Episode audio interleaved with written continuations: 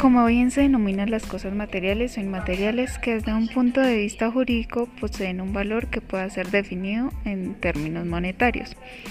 Para que un bien sea considerado como un bien económico debe cumplir con determinadas características, tener cierta demanda o ser estimado útil o apetecible por un número considerable de personas.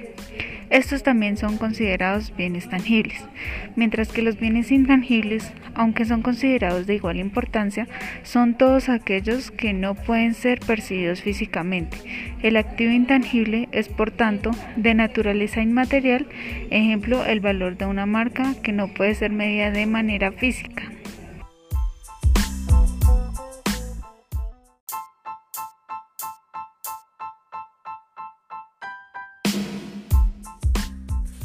Alumna de primer año Molina López María Fernanda, eh, vamos a hablar de la clasificación de los costos. El día de hoy vamos a elegir el costo número uno para una actividad económica de muebles mobiliarios.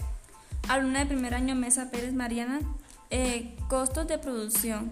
Este hace referencia a la transformación de la materia prima que, sería la madera, eh, mano de obra y los gastos indirectos de fabricación que serían mantenimiento y servicios. Eh, los costos de distribución y venta pues son el transporte del producto terminado, la comercialización y comisiones del personal en caso tal que se tengan que eh, dirigir a lugares lejanos. Los costos administrativos eh, hacen referencia a los teléfonos, computadores y oficinas principales eh, los costos de financiamiento se realizan créditos bancarios para eh, pagarle, hacer el pago de la materia prima a nuestro proveedor mayorista. Se elige esta clasificación ya que describe el paso a paso de un proceso que maneja una empresa desde la creación del producto hasta el objetivo final que es llegar al cliente.